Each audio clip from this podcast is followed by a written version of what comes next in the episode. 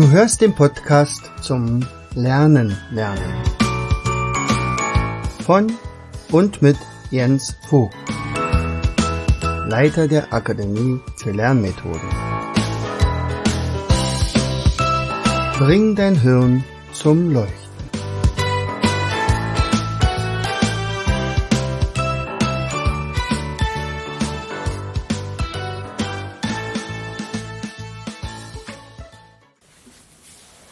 Hallo und herzlich willkommen zu einer weiteren Episode unseres Podcastes Bring dein Hirn zum Leuchten. Hier ist wieder dein Jens und wir sprechen heute um ein sehr ernstes Problem. Ich mache mir nämlich tatsächlich große Sorgen, was, wenn alles vorbei ist mit dem Corona-Mist, ähm, was aus unserer Jugend geworden ist, unseren Kindern. Ich habe ja schon die abenteuerlichsten Berichte gehört und gesagt, okay, also ich glaube, die werden aber noch sehr, sehr stark unter dem Deckmantel des Schweigens gehalten. Da muss man schon ein bisschen wühlen, dass man da ein bisschen was kriegt, wenn überhaupt. Ähm, es geht nämlich tatsächlich nicht nur darum, wie viel Unterricht unsere Kinder verpasst haben. Es geht auch darum, was ist mit ihnen geschehen, als sie nur die ganze Zeit zu Hause waren und die Schule nicht mehr stattgefunden hat. Äh, die eine Sache ist natürlich, sie haben gar keinen richtigen, keine richtige Struktur mehr gehabt. Viele, nicht alle, natürlich. Es gibt eine ganze Menge, die haben nicht maximal zwei Stunden am Tag am Computer gesessen, um zu spielen, sondern teilweise bis zu zwölf Stunden. Bei zwölf, bei zwei Stunden sagt die WHO Gefahr im Verzug. Hier könnte eine Sucht vorliegen. Und hier beginnen sich Strukturen im Hirn zu bilden, die nicht gut sind. Wenn ich aber zehn Stunden oder zwölf Stunden an diesem Rechner dann kommen viele, viele Faktoren noch dazu. Was heißt denn das? Sie sind ja dann praktisch in einer anderen Welt und äh, verschwinden da teilweise, verlieren sich teilweise auch, aber gleichzeitig ähm, verändern sie auch ihre Gewohnheiten. Also Kinder sind ja per se nicht unbedingt diejenigen, die also auf gesundes Essen achten. Also Fast Food gehört praktisch mit zur Kultur schon. Also es ist mehr als Essen. Also ähm, ja, also ein Hamburger. Ich weiß noch ganz genau, wie meine Schüler ähm, gefeiert haben, als Fürstenwalde einen McDonald's bekam. Jetzt waren wir plötzlich in die Liga aufgestiegen der Großstädter. Endlich, wir haben ein McDonald's. Das war für die echt richtig toll. Oder ich hätte keine größere Freude meinen Basketballern damals geben können und gesagt, okay, wenn ihr euer Spiel gewinnt, dann fahren wir anschließend noch zu McDonald's. Wow. Und dann gibt's ja auch noch diesen Streit, nicht? Hamburger oder, naja. es ist natürlich ziemlich offensichtlich, dass das äh, kein besonders gesundes Essen ist. Das Blöde daran ist, es macht nicht nur dick, sondern es macht auch noch blöd. Das äh, hat dazu geführt, dass zum Beispiel eine Studie vor zehn Jahren, ich sag mal jetzt vor zehn Jahren, gesagt hat, also unsere, unsere in Deutschland neun bis zwölfjährigen sind bis zu 42 Prozent, also 42 Prozent der neun bis zwölfjährigen sind zu dick. Ähm, sie haben teilweise sogar schon Altersdiabetes, einen, einen zu hohen Blutdruck, eine erhöhte Cholesterin, Cholesterinwert, also Wahnsinn. Aber was passiert denn jetzt nun mit unseren Jugendlichen, also in Corona-Zeiten? Nun, keine Gaststätte hatte mehr auf. Okay, da hätten sie sich eh nicht allzu viel gekauft, sicherlich, aber ähm, um schnell irgendwie das klar zu kriegen. Also die Eltern hatten Homeoffice, die Kinder hatten äh, Homeschooling. Mutti meistens dann auch noch zu Hause irgendwie was mit Essen, wenn sie das Essen noch gemacht hat. Aber ganz häufig sagt, ach komm, lass uns eine Pizza holen oder lass uns die liefert, geliefert werden. Oder wir gehen mal schnell in den Supermarkt und tauen irgendwas auf oder, oder haben irgendwie eine, eine Büchse aufgemacht, also fertig, eine Haarung. Was per se auch nicht besonders toll ist, weil das ist keine ausgewogene Nahrung, keine gesunde Nahrung, sondern es ist halt, ja, äh, manchmal könnte man fast sagen Abfall. So, gleichzeitig aber neben dieser schlechten Ernährung, meistens auch viel zu wenig äh, äh, Wasser getrunken, äh, fehlt die körperliche Betätigung und das ist dramatisch. Denn jetzt verschwindet die Stützmuskulatur, die Haltung wird schlechter. Wir kriegen also Haltungsschäden. Und ähnlich wie bei Astronauten, die also lange Zeit unterwegs sind, hat man doch festgestellt, oh, die haben eine Atrophie von Muskeln. Das heißt also, bei denen haben sich die Muskeln zurückgebildet. Also was haben die Astronauten gemacht? Sie mussten im, im Weltall dann in der Station äh, Ergometer fahren oder, oder haben ein Laufband gehabt oder sowas. Teilweise haben sie sogar Marathons da gelaufen. Aber ähm, sie konnten das gerade so aufhalten, dass die Muskulatur zurückgegangen ist, weil sie ja in der Schwerelosigkeit waren, ganz häufig jedenfalls. So, also musste man etwas gegensteuern. Das machen unsere Kinder natürlich nicht, denn gleichzeitig hat man ihnen ja nicht nur verordnet, bitte bleibt in den Räumen, sondern sie durften ja auch nicht im Sportverein aktiv werden. Also selbst die Sportler unter den Jugendlichen haben jetzt eine Atrophie an Muskeln. So, und jetzt passiert noch was Blödes, denn je weniger Muskeln ich habe, desto weniger Mitochondrien habe ich auch. Mitochondrien sind die kleinen Energiekraftzellen in den Zellen, ja, also die Energiekraftwerke in den Zellen, die verbrennen alle möglichen Nährstoffe, also zum Beispiel Kohlenhydrate und Fette und Eiweiße. So, und wenn ich jetzt aber weniger Muskeln habe, dann können bestimmte Sachen nicht mehr verbrannt werden. Und da der Körper ja clever ist, sagt er, na ja, wer weiß, wofür ich das noch brauche, und er setzt, wandelt diese Kohlenhydrate jetzt in Fett um. Und das wird das berühmte Depotfett. Und das ist überhaupt nicht lustig, weil dieses Depotfett, vor allen Dingen das um den Bauch herum, äh, macht tatsächlich ein Risiko aus, also krank. Und dann kommt ja noch dazu, dass man ja meistens falsch ist, also zu wenig äh, Obst und Gemüse, zu viel Zucker und vor allen Dingen das falsche Fett. Omega-Fett, sechs Fettsäuren sind tatsächlich nicht gut. Sie verkleben unser, ja, sagen wir mal, unser Blut, könnte man auch sagen. Das heißt also, wir denken langsamer. Und dann kommt man so nicht mehr so schnell auf Lösungen und dann hat man so das Gefühl, ähm, das ist alles so anstrengend, Lernen ist schwer. Es hat nämlich auch was damit zu tun, dass wir, ähm, naja, sagen wir mal, weniger Neurotransmitter ausschütten. Ja? Teilweise unterbindet das sogar die Neurotransmitterproduktion. Das heißt also dann am Ende haben wir weniger Blut im Hirn und weniger Blut im Hirn bedeutet auch weniger Sauerstoff. Und weniger Sauerstoff heißt, unsere Brennstoffzellen werden dort sozusagen nicht mehr befeuert und unser Erinnerungsvermögen sinkt. Das heißt also, selbst wenn ich fleißig bin, kann ich mir nicht mehr so viel merken wie vorher. Sportlich, Sport würde dazu beitragen, aber den durften wir ja nicht machen. Also haben wir echt ein Problem. Bei meiner Frau, bei meiner Frau in der Schule, die haben das, als die dann im Präsenzunterricht hatten, durften sie ja trotzdem keinen Sportunterricht machen. Die haben es aber clever gemacht und gesagt, nein, wir machen das folgendermaßen.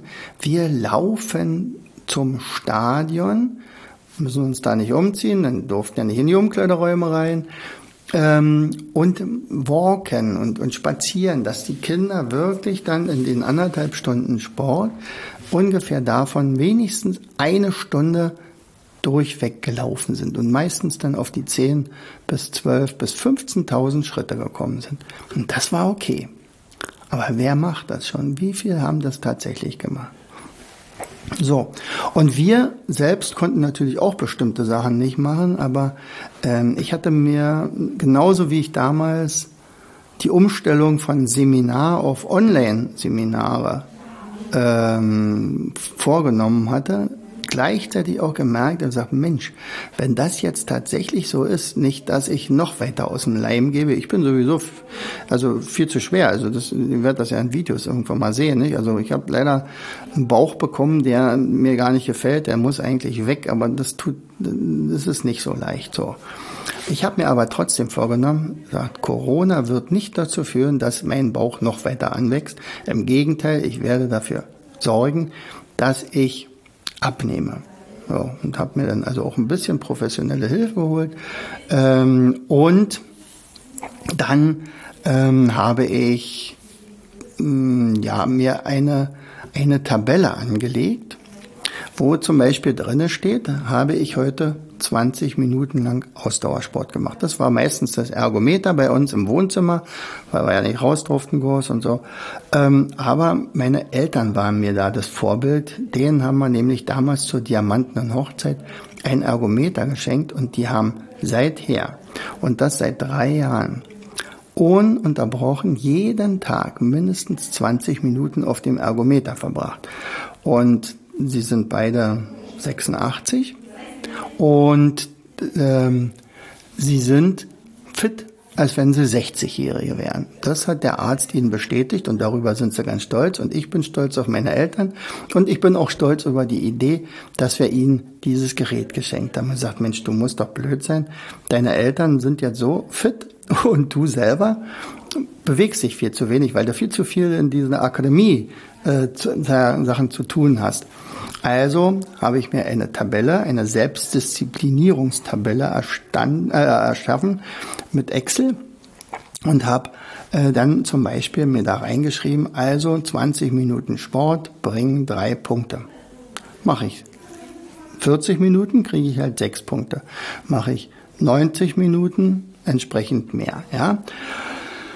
Außerdem äh, habe ich äh, angefangen, dieses, dieses Fasten zu machen, also dieses 16 zu 8. Das ist nicht so leicht. Ich habe angefangen mit 12 zu 12, also 12 Stunden was essen und 12 Stunden lang nichts essen. Das hat funktioniert.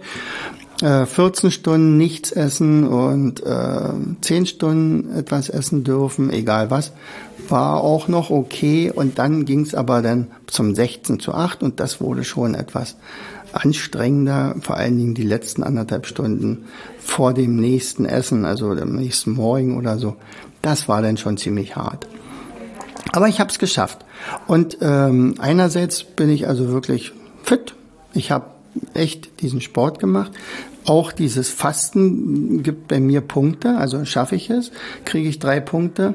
Habe ich zweieinhalb Liter Minimum getrunken, zweieinhalb Liter Wasser, kriege ich zwei Punkte und habe ich abgenommen 0,5 Kilo, bringen bei mir drei Punkte, so ein Grad. So insgesamt habe ich also fünf Kilo abgenommen. Ich habe also Muskeln aber aufgebaut, haben demzufolge den Bauchumfang um fast zehn Zentimeter verloren. Es ist, äh, ja, sag mal, es hat jetzt drei Monate gedauert, aber ich bin auf dem richtigen Weg und das funktioniert. Und das bedeutet auch für unsere Kinder und für unsere Jugendlichen. Wir müssen sie irgendwie dazu kriegen, Selbstdisziplin zu machen, diszipliniert zu sein und ihnen aber auch klar zu machen, was es bedeutet, wenn sie halt ungesund leben oder sich ungesund ernähren und zu wenig Sport machen. Also die Treppen laufen und nicht mit dem Fahrstuhl fahren äh, eventuell auch mal eine Busstation laufen und nicht immer nur mit dem Bus zu fahren oder jede Möglichkeit dann.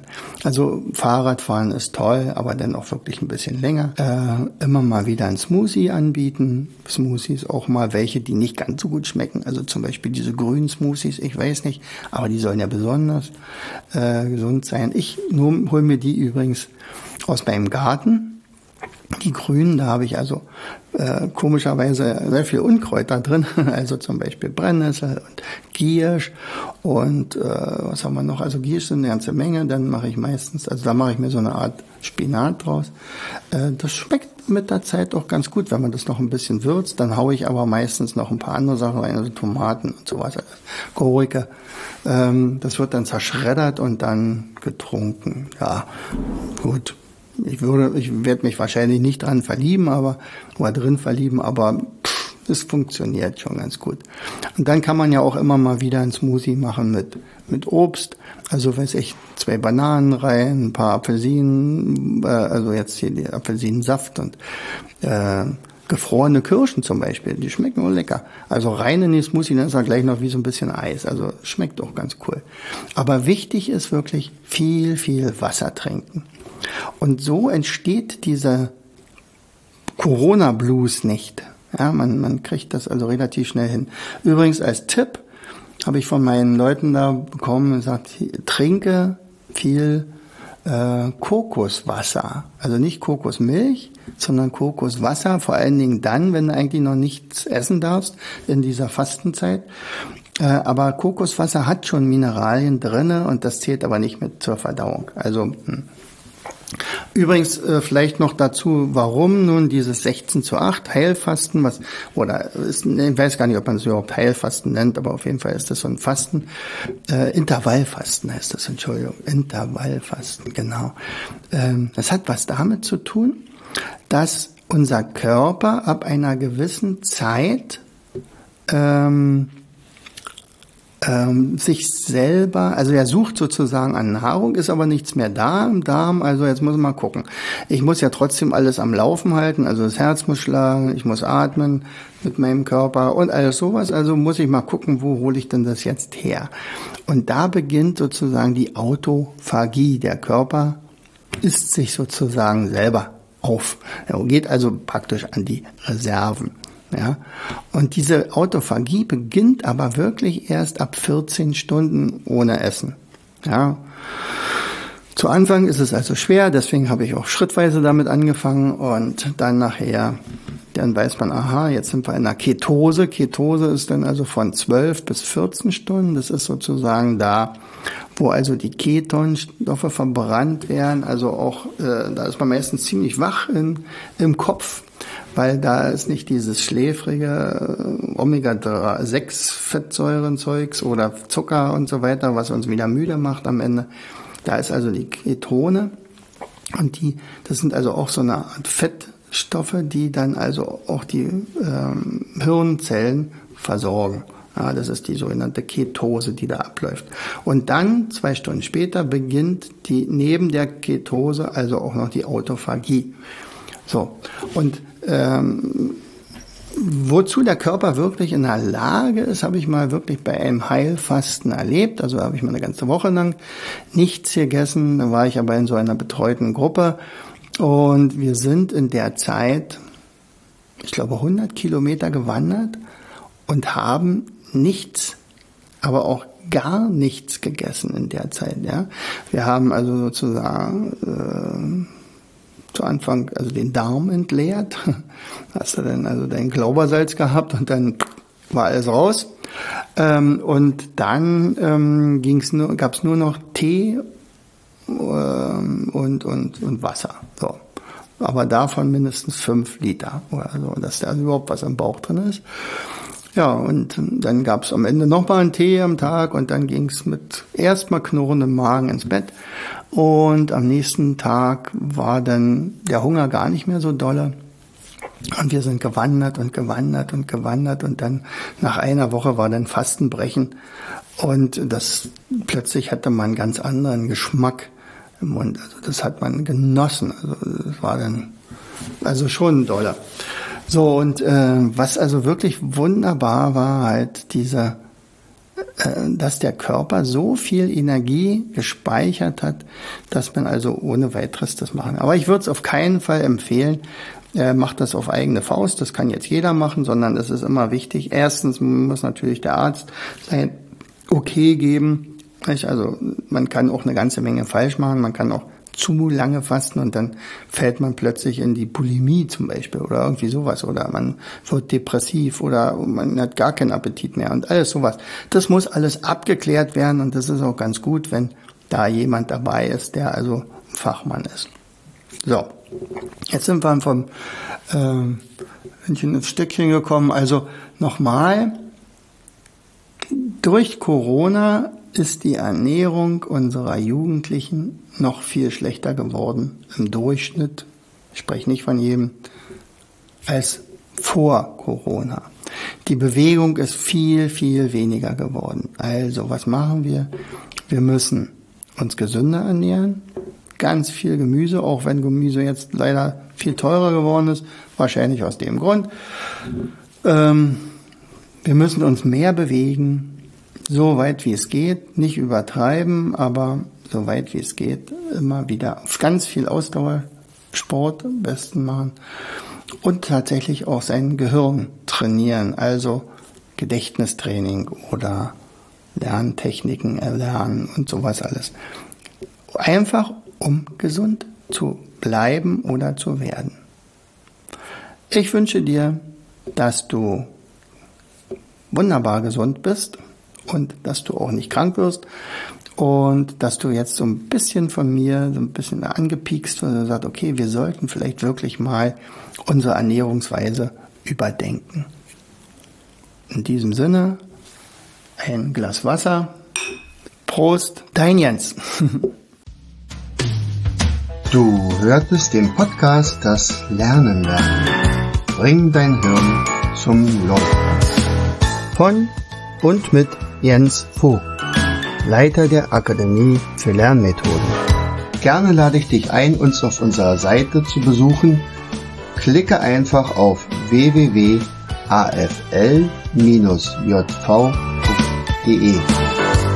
Hier findest du weitere wertvolle Hinweise, die dein Lernen leichter machen. In unserem Shop www.mindmaps-shop.de wirst du viele praxiserprobte Produkte rund ums Lernen finden. Bis zum nächsten Mal. Dein Jens.